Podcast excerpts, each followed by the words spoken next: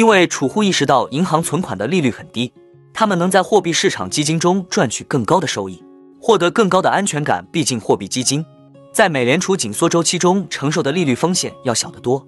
这是否代表第二波的资金外逃要来了呢？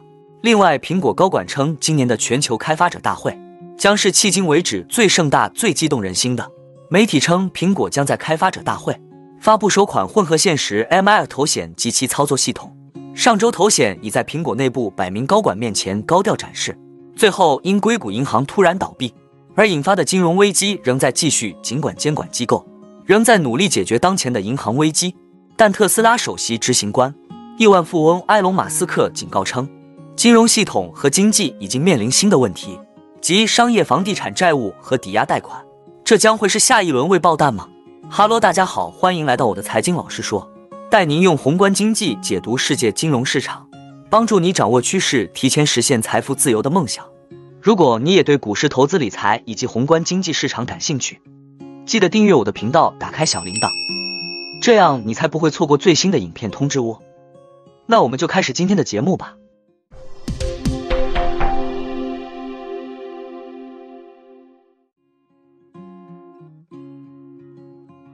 美国总统拜登刚承认银行业危机还未结束，新的危机可能就要来了。二零零八年九月以来，长期任巴克莱董事总经理的 Joseph Abate 在新近报告中警告，因为客户意识到目前货币市场基金的利率更高，美国银行系统将迎来新一波存款外流。贝认为，银行的资产负债表面临两波截然不同的资金外流压力。第一波和硅谷银行倒闭后产生的银行偿付能力担忧有关，它可能快结束了。不过，硅谷银行可能让公众意识到，目前在银行存款的利率很低。最近有关存款安全的风波，可能唤醒了审税的储户，开启了我们认为将到来的第二波存款撤离。存款余额将流入货币市场基金。直到本周，储户都似乎很少关注存款余额高于存款保险上限的无担保风险。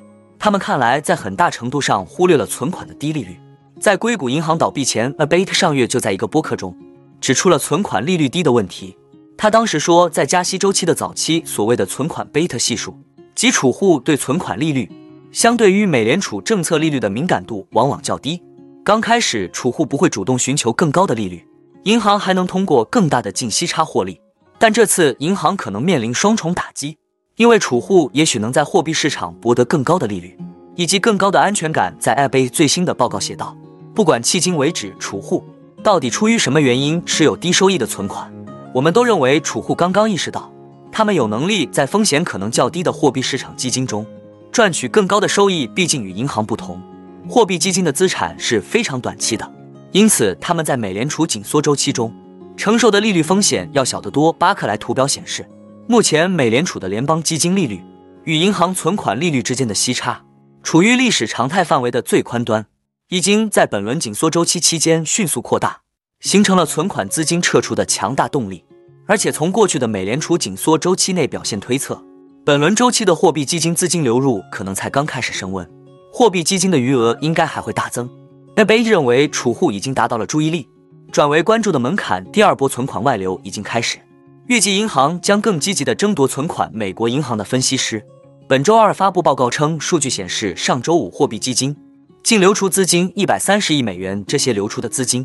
可能代表一些现金转向银行回流，表明储户的恐慌差不多已经停止。不过，文章指出，相比此前储户逃离银行时的巨大流入，美银观察到的周五货币基金流出只是微不足道的涓滴细流。美东时间三月二十九号周二，苹果公司宣布，今年的全球开发者大会定于六月五日到九日举行。苹果称，开发者将能借此机会。率先了解苹果旗下平台技术和工具的最新情况，有机会和苹果的专家以及其他开发者互动，全程免费线上交流。六月五日当天，苹果还将在加州库比蒂诺市的总部大楼 Apple Park 为开发者和学生举办一场全天的特别线下活动，他们可以观看主题演讲和苹果的一些团队会面。开发者大会通常是苹果一年之中最大规模的大会，苹果会邀请软件开发者参观公司总部。举办研讨会，探讨如何使用苹果的软件工具，开发新的应用。苹果负责全球开发者关系的副总裁称，今年的开发者大会将是苹果迄今为止最盛大、最激动人心的。苹果往往利用开发者大会透露新一代平台和操作系统的详情，比如去年就在主题演讲中展示了 iOS 十六的可自定义锁屏以及 Home 应用更新、多任务处理功能 Stage Manager。通常苹果不会在开发者大会发布硬件新品，但今年可能有所不同。本周三有媒体称，今年开发者大会上将发布首款混合现实头显装置，以及随之匹配的操作系统 XOS，还会介绍开发者为该头显编写应用的方式。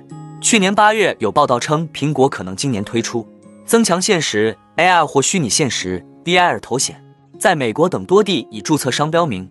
外界猜测 Reality Y 代表第一代头显。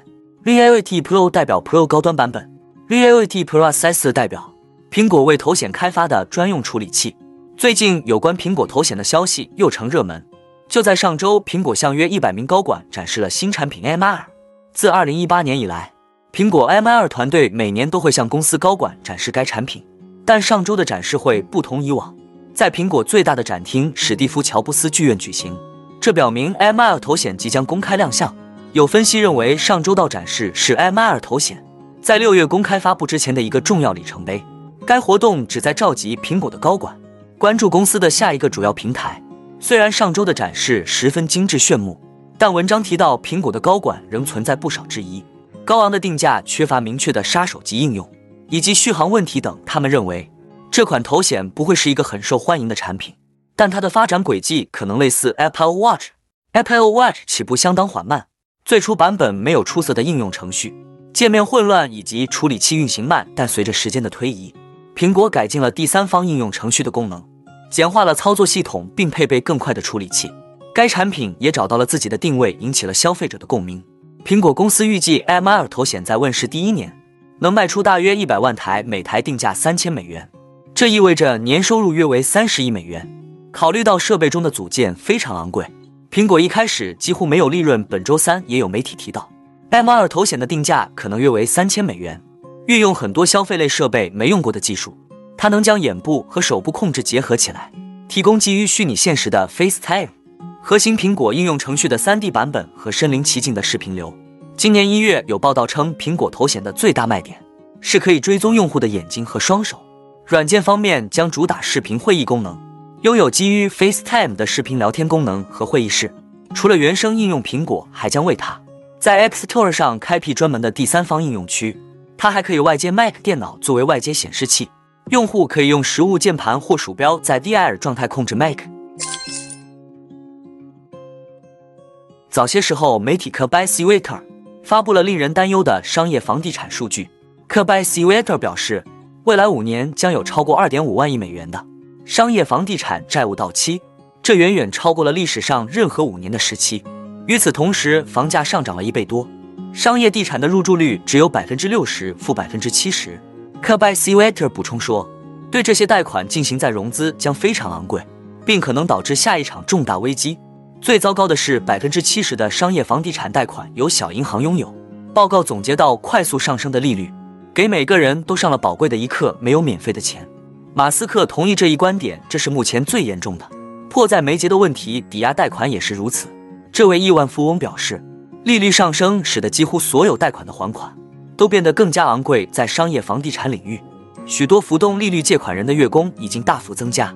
为了继续偿还贷款，他们必须动用现金流。对于利率固定的借款人来说，当他们必须在融资时，账单将飙升。据 t a p 称，问题在于商业房地产领域的大多数贷款。都是由资产规模不到两千五百亿美元的银行发放的。许多专家担心，许多借款人会违约，这对小型银行来说将是一个巨大的问题，因为他们将不得不降低这些贷款的价值。